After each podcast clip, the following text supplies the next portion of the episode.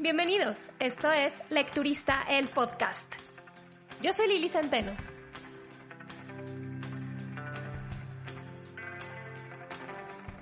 Bienvenidos al episodio número 57. ¿Cómo están? ¿Qué tal les está yendo? ¿Cómo van iniciando este otoño? Me encantaría decirles que ya puedo sacar el suéter, las botas, la bufanda, pero no. A lo más saco el paraguas de vez en cuando porque pues que supuestamente iba a llover mucho. Desde el día que escuché no ha caído, bueno, sí ha llovido, pero súper, súper leve. Entonces sí, el paraguas no falta, pero todavía me cuelga un buen rato para disfrutar de ese clima que tanto me gusta y del que en Guadalajara tenemos tan poco, que es el frío. Y justo porque se nos acaba el verano, porque se fue el verano, ni cuenta nos dimos que hubo verano, eh, para la mayoría de nosotros lo pasamos sin pena ni gloria, sin vacaciones, no viajes y bueno, muchos ya regresaron a la rutina sin haber sentido que algún día salieron de ella. Hoy les traigo un libro que nos va a regresar un poco, no solo al verano, sino a una cosa que se llama viajar. Y este libro se llama Amor y Gelato o Amor y Helado de Jenna Evans Welch. Em, y nos va a llevar a Florencia. Por eso es que claramente en la segunda parte de este episodio, pues nos vamos a ir de vacaciones virtuales a esta maravillosa ciudad. Pero antes, ¿de qué se trata Amor y Helado?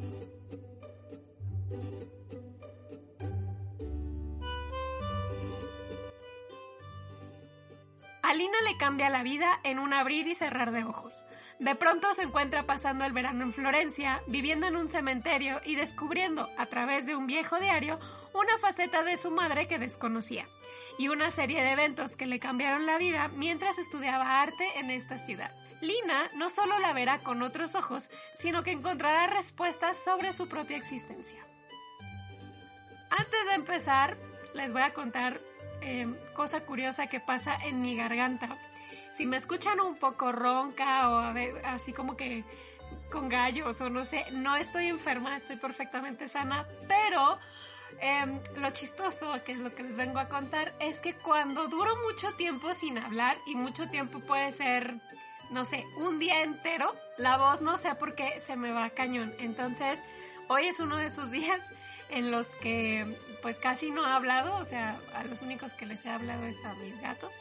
Y pues si, me escuchan así medio extraña, no estoy enferma, estoy bien, pero bueno, es, porque no, no he hablado mucho hasta este momento. En fin, Lina es la voz y la protagonista de esta historia que nos lleva a recorrer durante algunas semanas del verano una de las ciudades más increíbles de la Toscana italiana que es Florencia. Y aunque cualquiera pudiéramos decir, wow, o sea, así como porque sí te fuiste a Florencia, pues Lina estaba allá a regañadientes. Em, sí se empezó a dar cuenta poco a poco de los encantos de esta ciudad, hasta que, bueno, evidentemente la logran conquistar. La historia, el arte, la arquitectura, la gastronomía y por supuesto el gelato es lo que la terminan de convencer que Florencia es una de las ciudades más increíbles, me atrevo a decir que del mundo. Aunque en este panorama evidentemente también aparece un chico atractivo que le ayudará bastante a cambiar de opinión. La madre de Lina también vivió en Florencia cuando era mucho más joven. Ella estudiaba arte, estudiaba fotografía en Florencia y cuando Lina llega a esta ciudad, a través de una conocida de su mamá, le llega un diario que además de ofrecerle una versión muy diferente de lo que ella conoce de su madre, o sea, joven, audaz, enamoradiza, muy clavada con el rollo de la foto, también este diario se convierte en una especie de guía turística para ir descubriendo los secretos de la ciudad, que además, junto a su nuevo amigo italiano, Ren, pues irán conociendo juntos, aunque evidentemente Ren ya los conoce, pero bueno, irá proporcionando o complementando la información del diario. Que si es cursi y predecible, totalmente. Pero les voy a contar una cosa, para mí cumplió perfectamente el objetivo que yo andaba buscando. Al mismo tiempo que yo estaba leyendo em, este libro, que de hecho lo empecé un poco después, de Salvar el Fuego de Guillermo Arriaga y que si han escuchado, aunque sea un poquito de, este libro, sabrán y recordarán que es un libro bastante fuerte, tiene un tema pues bastante em, complicado, o no complicado, complejo, una historia dura de barrios bajos, la cárcel, etcétera, etcétera. Entonces yo quería una lectura que balanceara esos sentimientos de, pues no sé, de, de, repente de frustración, de repente de, em, de coraje y luego de repente, no sé, quería una lectura diferente a Salvar el Fuego. Entonces me encontré a Morigelato, que es la antítesis de, de, Salvar el Fuego. Este libro, pues obviamente es una historia de amor. Em, yo, honestamente, es que me la imaginaba más bien, no, sí romántica, pero no tan juvenil. Yo no creí que los chavos que, que iban a aparecer en la historia iban a tener entre 16 y 18 años. La verdad me lo imaginaba más en el rollo en edades de comer, rezar, amar. Pero no, es una novela completamente juvenil, ideal para adolescentes, para adultos desanimados que buscan imaginar otra vida llena de cálidos atardeceres frente al Ponte Vecchio de Florencia. Entonces, eh, cumplió su objetivo por ese lado, completamente, me distraía muchísimo más, es una lectura pues súper rápida porque además maneja, em, bueno, el tema de, de, la, digamos, el descubrimiento de Lina, del estar en Florencia, sus propias aventuras, combinado con el diario de la mamá, que es como, pues estamos leyendo nosotros también lo que, lo que su mamá escribía en este diario. Entonces, pues la lectura se va rapidísima, aparte es muy cortito, ahorita no lo tengo a la mano, pero ha de tener unas 250 páginas, lo cual pues lo hace así como que ideal para una lectura de relax, de no quiero pensar, de me quiero ir de viaje con la imaginación. La escritora Jenna Evans Welch es autora, bueno, autora de este libro, evidentemente. Cuenta con otras dos novelas del mismo corte. Uno se llama Amor y Suerte, está situado en Irlanda, y el otro es Amor y Olivas en Grecia. Mismos que dejo en mi lista de pendientes para cuando en alguna ocasión necesite esta clase de historias que me hagan rememorar el verano, que me hagan querer salir de mi casa o de donde sea que ande, que no me esté pareciendo mucho. Em, si bien estoy de acuerdo que no es la gran lectura, que no es el libro que se va a llevar el Pulitzer, el Alfaguara, nada, pero sí, sí te saca de este, pues este encierro, que ya llevamos bastante, y, y a veces sí, del aburrimiento también. Ahora, no les voy a negar que yo me esperaba muchísimo más Em, en cuanto a las descripciones de Florencia. Sí nos lleva como por los lugares más emblemáticos de la ciudad, pero ustedes recordarán, porque se los conté alguna vez, que para mí, bueno, que, que mi artista favorito es Miguel Ángel. Y hablar de Florencia y no mencionar a Miguel Ángel, o sea, es como, como, ¿por qué? Y esto pues me sucedió en este libro. Mm, se menciona una vez y únicamente, ni siquiera como el, el atractivo principal. Se menciona una plaza que es la Piazzella de Michelangelo y ya. Pero nada del David, nada de los Medici, o sea, como, como las, mm, las obras de arte y este tipo de cosas. Entonces por ese lado sí como que me quedó a deber en lo que yo esperaba. Pero... Eh, por otro lado, también creo que lo que describe de, Florencia sí lo hace de una manera bastante fiel. Em, las calles te las describe en, un color sepia, empedradas, que tiene los mejores olores en cuanto a gastronomía, pero que también te puedes encontrar con una esquina que apesta a rayos. Entonces creo que este, esta clase de cosas sí, sí las representa bastante bien y es obvio porque la escritora de hecho vivió en Florencia cuando ella también era adolescente, entonces sabe de lo que habla. No sé si en los libros de el que está en Grecia y el que está en Irlanda, ella también tiene alguna experiencia en estas ciudades, no tengo la menor idea, pero cuando menos Amor y Gelato se los recomiendo cuando busquen esto, cuando no quieran pensar, cuando anden buscando tipo chick lit, pero bueno, esto es más bien juvenil. Al final yo le di tres estrellas en Goodreads, o sea, me gustó.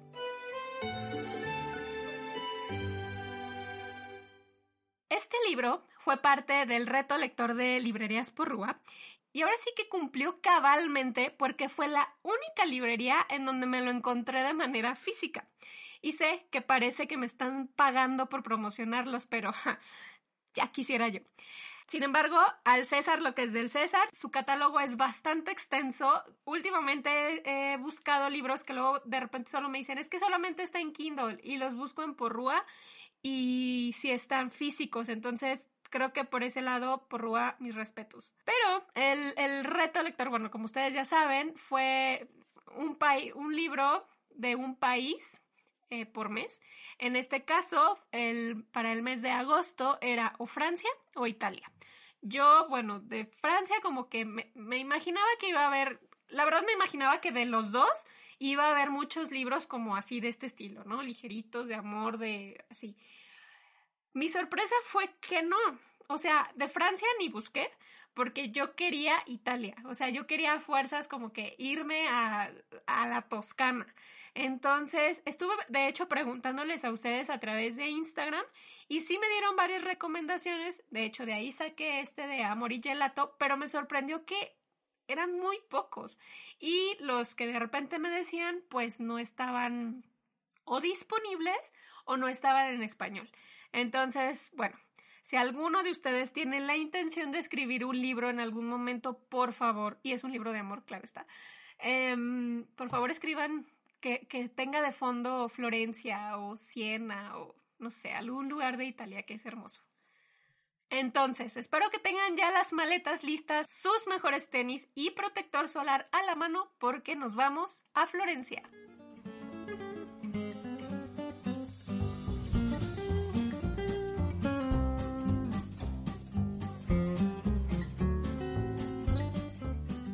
Ya instalados en nuestro hotel, descansaditos del viaje del tren desde Roma hasta Florencia, porque no, no es que, no sé si ya saben y se dieron cuenta, ¿no? Pero es que ya nos paseamos por Roma. Estuvo bien padre, un día les cuento cómo nos fue. En fin, empezamos a recorrer la ciudad de Florencia. Vamos a empezar por lo más icónico, que es la Piazza del Duomo. Por cierto, perdonen mi italiano, pero también creo que alguna vez se los había dicho, me encanta pronunciar los nombres en italiano, aunque lo haga mal.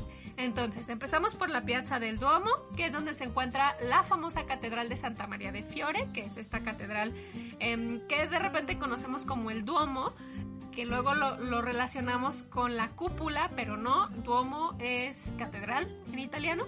Entonces, empezamos por ahí.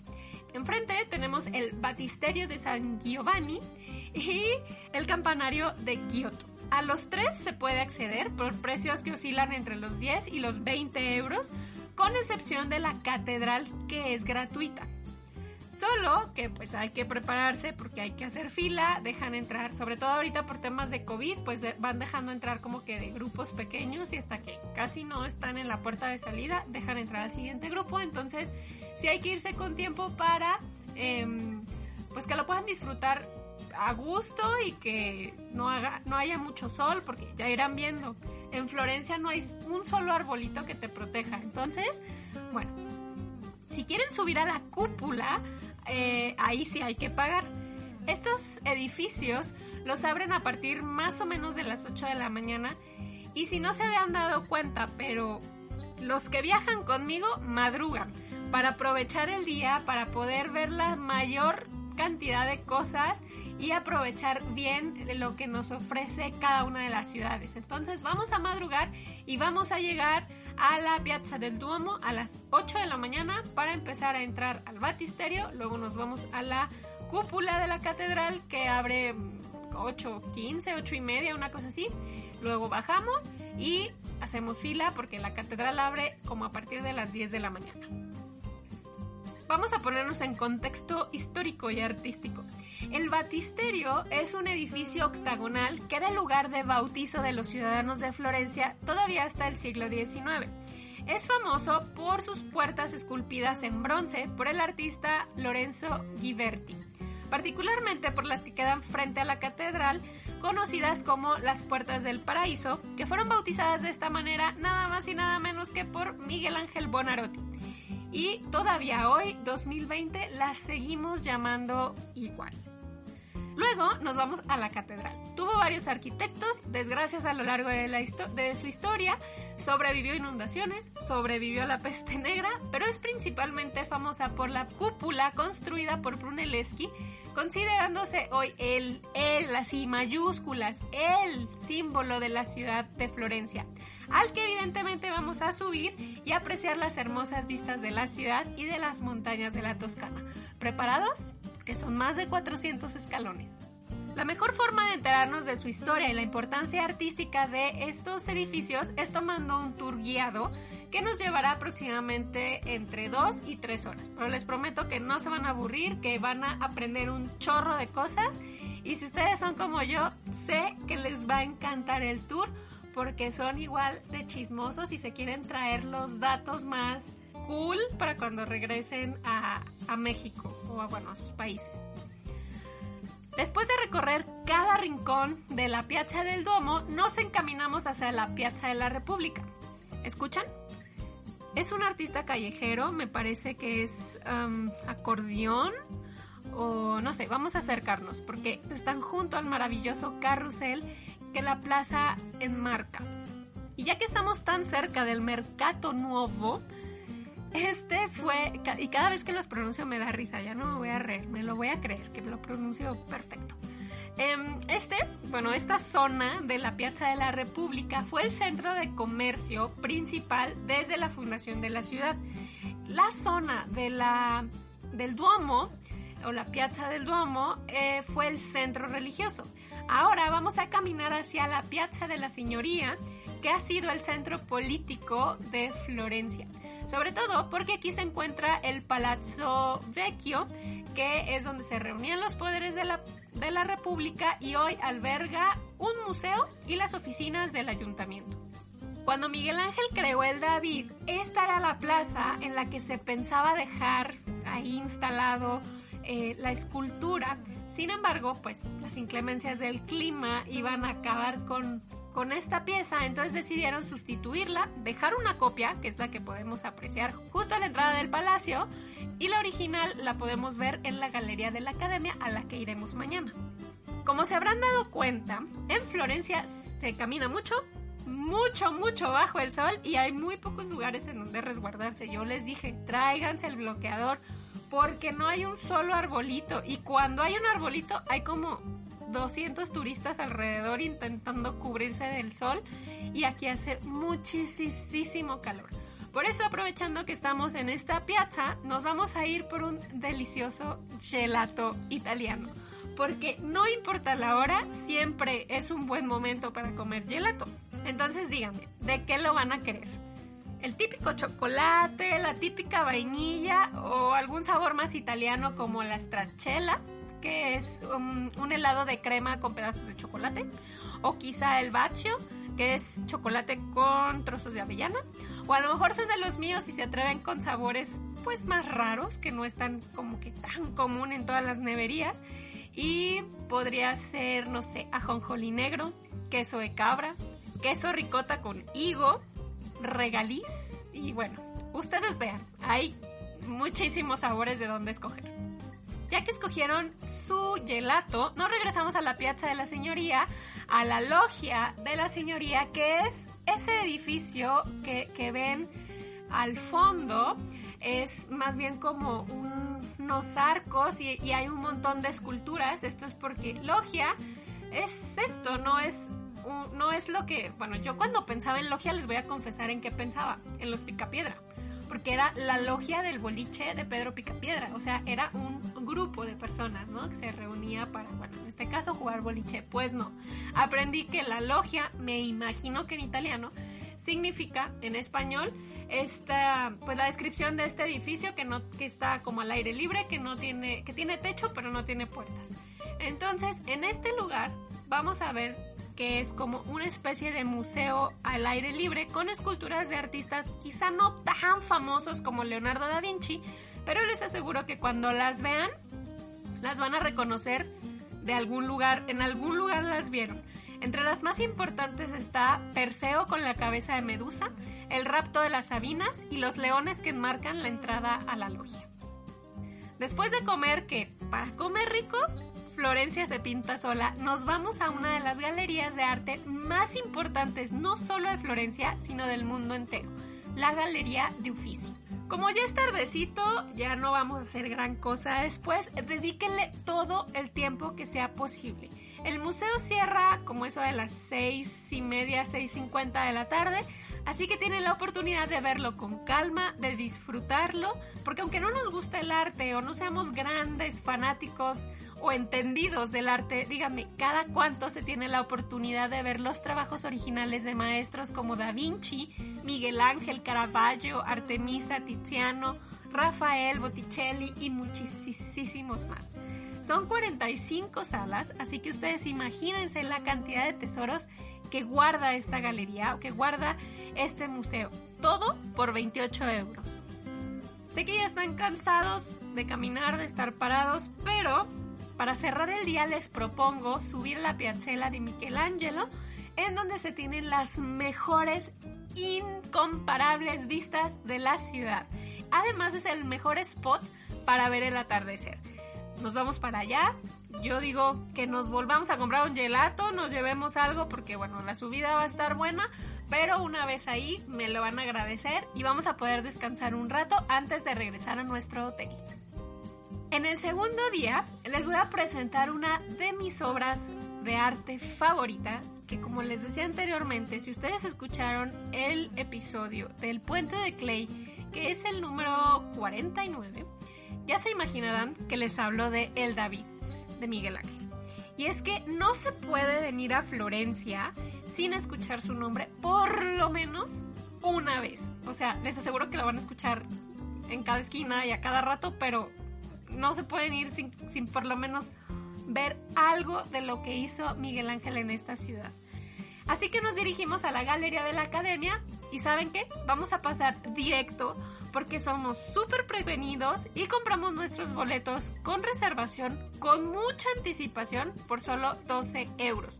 Ahora, el que quiera em, un guía pues lo puede pagar, creo que son algo así como 40 euros, entonces bueno, esto también les da acceso directo, no tienen que hacer fila, pero bueno, por 12 euros es posible que te toque un poco de fila, pero tienes la entrada asegurada.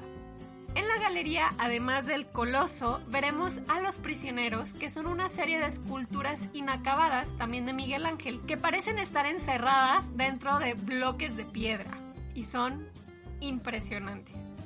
También van a poder ver arte sacro, instrumentos musicales artesanales antiguos, pinturas de Botticelli, entre otros artistas y se darán cuenta, el museo o la galería es bastante pequeña porque realmente hay que dedicarle todo el tiempo que se pueda a observar el David.